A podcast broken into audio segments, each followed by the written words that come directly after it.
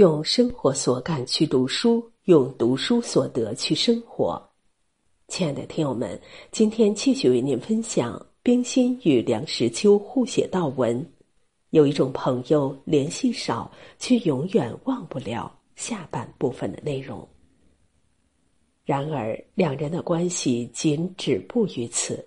一九二七年二月，梁实秋与程继书结婚了。一九二九年，冰心则与吴文藻结了婚。冰心和吴文藻新婚后不久，梁实秋和闻一多同去他们新居拜访，两人左顾右盼，缓缓踱了一圈之后，又同时出门了。新人正困惑不解之时，只见两位先生手里拿着烟，又回来了。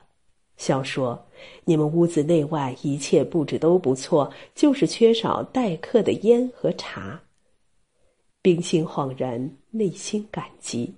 真正的朋友便是如此吧，从来不会当面揭穿你做的不够好的地方，只会不动声色帮你把事情做好，并且不求任何回报。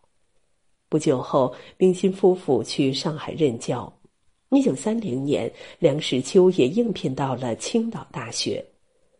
梁实秋知道冰心一直对青岛殷殷向往，便三番五次写信给冰心夫妇，告诉他们带着夫人和孩子在海边捉螃蟹、掘沙土是如何有趣，并邀请他们来青岛。但此时的冰心身体一直抱恙，常周期性的呕血。缠绵于病榻之上，去青岛小住的夙愿终究未能实现。人生这趟列车，有人上，也有人下。年轻时候无话不谈的朋友，也常因为结婚有了孩子而渐渐疏远，终至陌路。但也有一些朋友，即便很少见面，也依旧宁静淡远。再次相逢，感情依旧不变。一九三七年，日寇侵华，北平陷落。梁实秋来到昆明，后又转重庆。一九四零年，冰心和吴文藻也来到了重庆。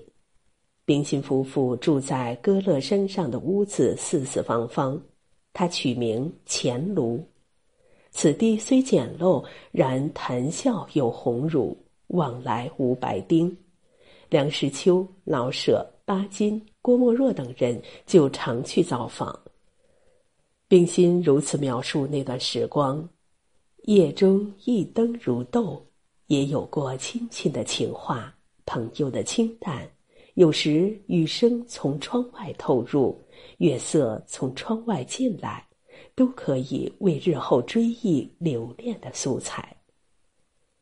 有一次，梁实秋途经歌乐山去城里办事。没来得及下车造访钱卢，冰心知道此事后，写了一封信给梁实秋，薄嗔道：“你近来如何？听说曾进城一次，歌乐山竟不曾停车，似乎有点对不起朋友啊。这便是朋友之间最好的相处之道。你同我说真话，我与你诉衷肠；你对我坦诚相待，我与你情真意切。”彼此之间不因迎合而交融造作，也不因讨好而虚伪委托。如此相处，无需顾虑，又无需防备，这样心才不会累，关系才会长远。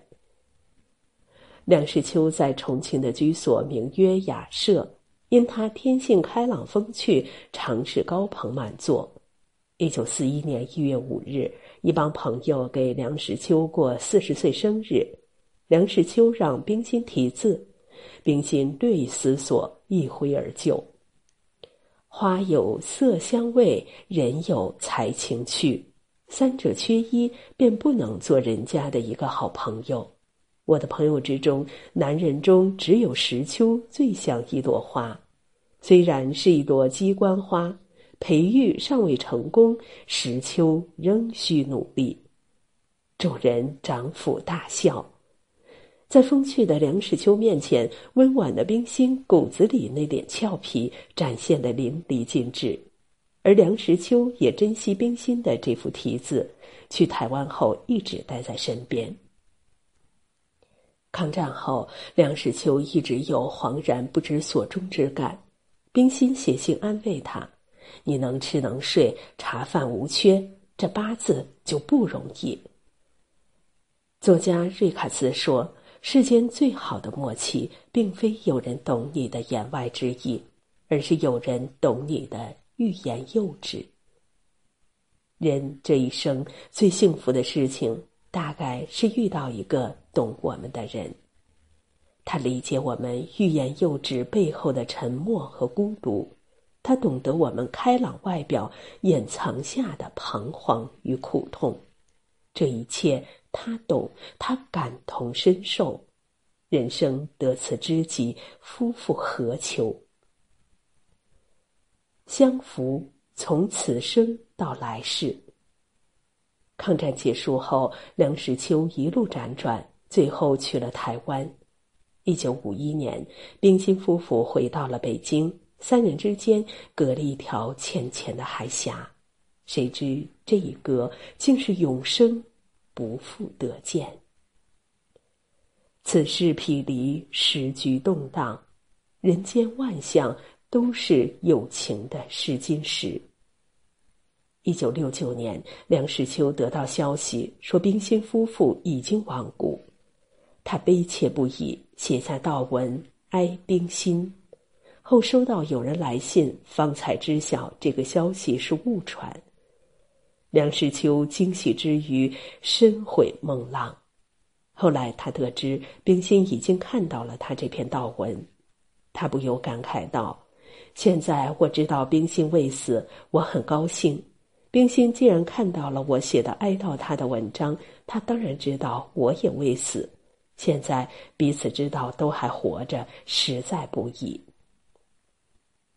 有时候友情也如同婚姻，唯有经历过一番风雨，才能更加纯粹和坚韧。一九八二年，梁实秋写下《无关门》：“春有百花，秋有月，夏有清风，冬有雪。”若无闲事挂心头，便是人生好时节。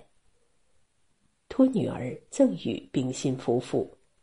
梁文倩说：“爸爸让我带句话，他没变。”冰心笑着回应：“我也没变。”对话背后的含义，旁人不得而知，知道的大概唯有这两人。人与人之间的感情向来不易。既要耐得住岁月的消磨，也要经得起利益的考验。冰心和梁实秋之间的友情，穿越过时代的粗砺沙尘，时光漫漫，人生海海。然而，这些都不能让他们失去心有灵犀的默契。因为不易，所以才珍贵。一九八五年，梁实秋的散文集《雅舍怀旧忆故知》出版了。冰心欣然作序。岁月如同白云苍狗，转眼间大家都成了耄耋老人。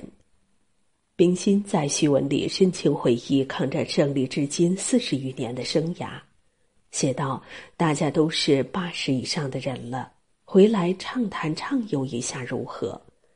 我和文藻和你的儿女们都在等你。”怀乡是晚年梁实秋笔下非常突出的情节，尤其是那个有着陶然亭的芦花、钓鱼台的柳影、西山的虫草、玉泉的月夜的北京城，他是夜夜思念而不成寐。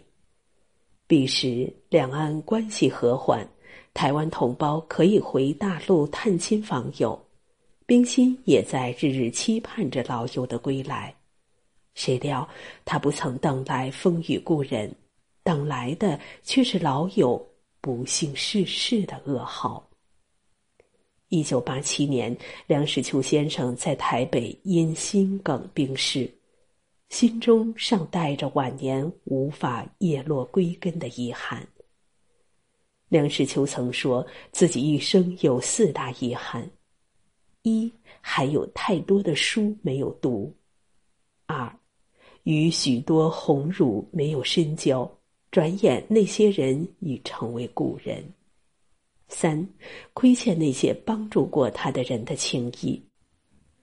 四，陆放翁，但悲不见九州同，亦有同感。是啊，人有悲欢离合，月有阴晴圆缺，此事古难全。人生处处遗恨，始终难以完满。短短一个月，八十七岁的冰心写下两篇悼文，悼念梁实秋先生。一时秋，字字含泪，句句啼血。史秋身体一直很好，不像我那么多病。想不到今天竟由没有死去的冰心来写易时秋先生的文字，我怎能不难过呢？我们之间的友谊不比寻常。一九九九年二月二十八日，世纪老人冰心在北京逝世，这一段故事也永远消散在了历史的风尘里。冰心和梁实秋从一篇文学批评开始，恰同学少年，至后来一同赴美留学，挥斥方遒。及至后来时局动荡，天各一方，却始终未能断绝千丝万缕的联系。他们不仅是心灵上的知己，更是人生中的支柱，互相搀扶着走过各自不同的人生。有一种朋友，即便联系少，却始终忘不了。就像汪曾祺所言：“世间最为普通的事物，瓶中显奇，淡中有味。真水无香，至味清欢。真正的友谊，就像那一杯清远甘甜的茶，时间越久，越是醇香绵长。”